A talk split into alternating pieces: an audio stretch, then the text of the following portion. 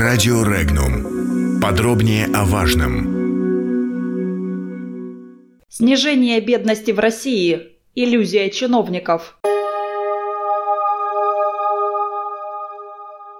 15 января в ходе Гайдаровского форума вице-премьер Татьяна Голикова заявила, что бедность в России продолжает снижаться. Так, по данным Росстата, за 9 месяцев 2018 года уровень бедности населения на полпроцента ниже аналогичного периода 2017 года. Комментарии. Снижение бедности в России – это иллюзия чиновников. При росте потребительских цен инфляция в 2018 году превысила 4%, в 2019 она будет не менее 5% по официальным данным и около 10-12% в реальности.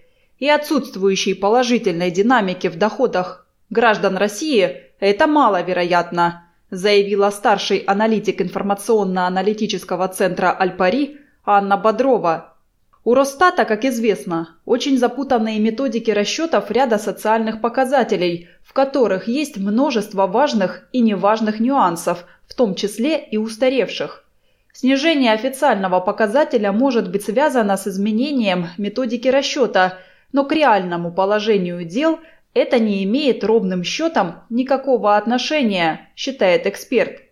Она отметила – что стоит обратить внимание, что индексация пенсий и социальных пособий в последние 6-8 месяцев съедается инфляцией. На таком фоне положительной динамики в показателе бедности не может быть, если только она не сложилась за счет более активной убыли населения.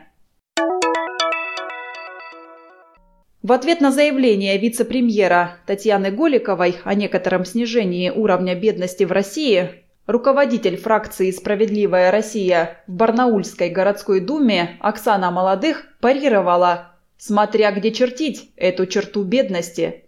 Она пояснила, что по ее ощущениям большинство оценок таких величин, как прожиточный минимум, потребительская корзина, реальные доходы и другое, производится с использованием манипуляций со статистическими данными – Поэтому иногда на фоне роста цен мы удивленно наблюдаем снижение прожиточного минимума пенсионера или ребенка.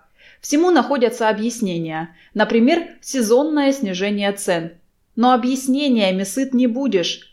Внеплановые повышения тарифов на отопление на 35-45%, новые тарифы на вывоз мусора, четкое неуклонное применение повышающего коэффициента для исчисления налога на жилье, галопирующие цены на бензин не дают никакого шанса для предотвращения социальной деградации. И еще Оксана Молодых считает бесперспективной борьбу с бедностью путем выдумывания новых мер соцподдержки – по ее мнению, нужно заняться экономикой. Подробности читайте на сайте Regnum.ru.